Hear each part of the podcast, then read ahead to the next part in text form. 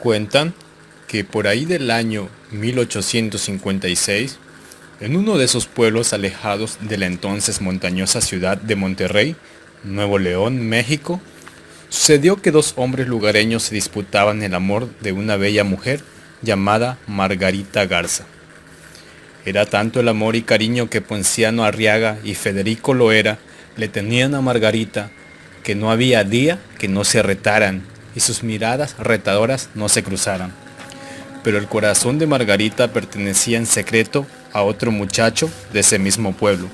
Su nombre era Lorenzo Antonio Sánchez, quien era un extraordinario jinete que montaba con gran facilidad los caballos de su rancho, la Cruceta.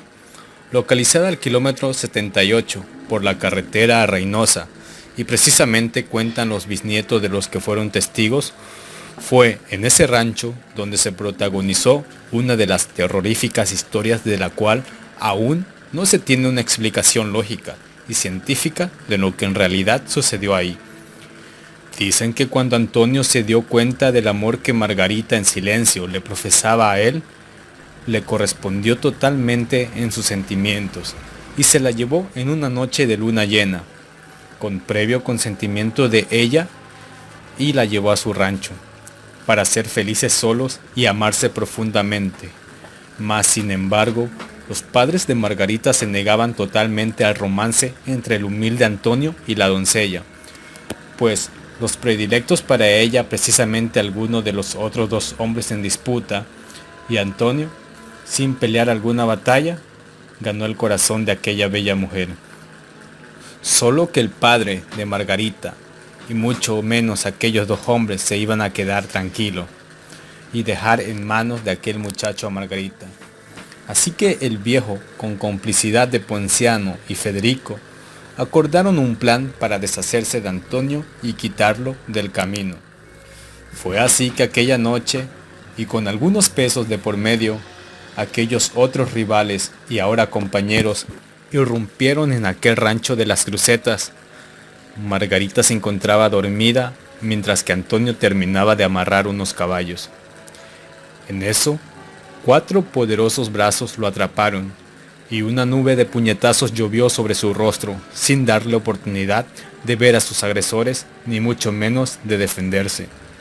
La golpiza fue tremenda al grado de que los golpes y los gemidos de Lorenzo Antonio la despertaron. Pero cuando quiso salir, Solo atinó a ver que uno de los agresores agarraba a Antonio fuertemente y no dejaba de darle golpes hasta dejarlo caer como un guiñapo. La chica, del susto, se quedó paralizada ante tremenda golpiza y no sabía qué hacer.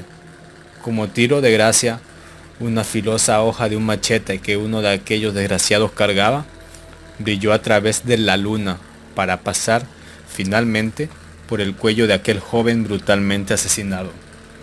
La cabeza de Lorenzo Antonio rodó por el césped limpiamente ante el asombro mudo de Margarita. Ahí fue cuando su garganta dejó escapar un grito de horror e impotencia. Aquellos cobardes, al descubrirla, la tomaron y se la llevaron, no sin antes echar un vistazo al cuerpo decapitado de Antonio, y esbozando una cínica sonrisa en complicidad, se retiraron de aquel lugar sin darse cuenta. Estos, que la cabeza del muchacho, con la leve luz de la luna, alcanzó a distinguir los rostros de sus asesinos. La noticia del asesinato se dio a conocer a nivel regional, mas nunca se supo de los asesinos, y así, estos recibieron el dinero acordado del padre de Margarita. Y ahora solo quedaría pendiente la disputa entre ellos, sobre quién sería el merecedor del corazón de aquella chica, quien, por cierto, al paso de los días se le vio marchita y seca.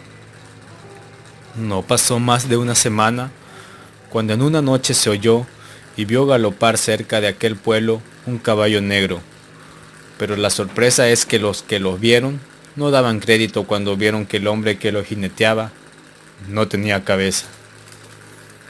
Una hora después, el cuerpo de Ponciano Arriaga se localizó decapitado y tasajeado en los atajos de aquel pueblo, mientras casi al mismo tiempo, cerca de la casa de Margarita, hallaron el cuerpo inmóvil y con la misma suerte que el de Ponciano, de Federico lo era. Los dos fueron decapitados de la misma manera. Afuera de la casa de Margarita se encontraba un remolino de gente, entre curiosos, algunos de la policía montada y una avalancha de reportero, pues la puerta principal de madera de la casa fue quebrada y dentro apareció el cuerpo del padre de Margarita, aparentemente su cuerpo sin sangre ni huellas de violencia, pero sí su rostro reflejó antes de morir que tuvo la impresión más fuerte de su vida, que fue lo que le causó el infarto que lo condujo hacia la muerte. Finalmente aquellos canallas pagaron caro sus malditas acciones y los había de invadir un amor puro, pagando con la misma moneda la muerte. Pero la gente extrañada se preguntaba, ¿quién los mató? ¿Tenían algo que ver con el asesinato del joven Lorenzo Antonio? ¿Dónde quedó Margarita? ¿Se la llevó el jinete? ¿Por qué desapareció? ¿Ella fue la causante de todo esto? ¿O está muerta?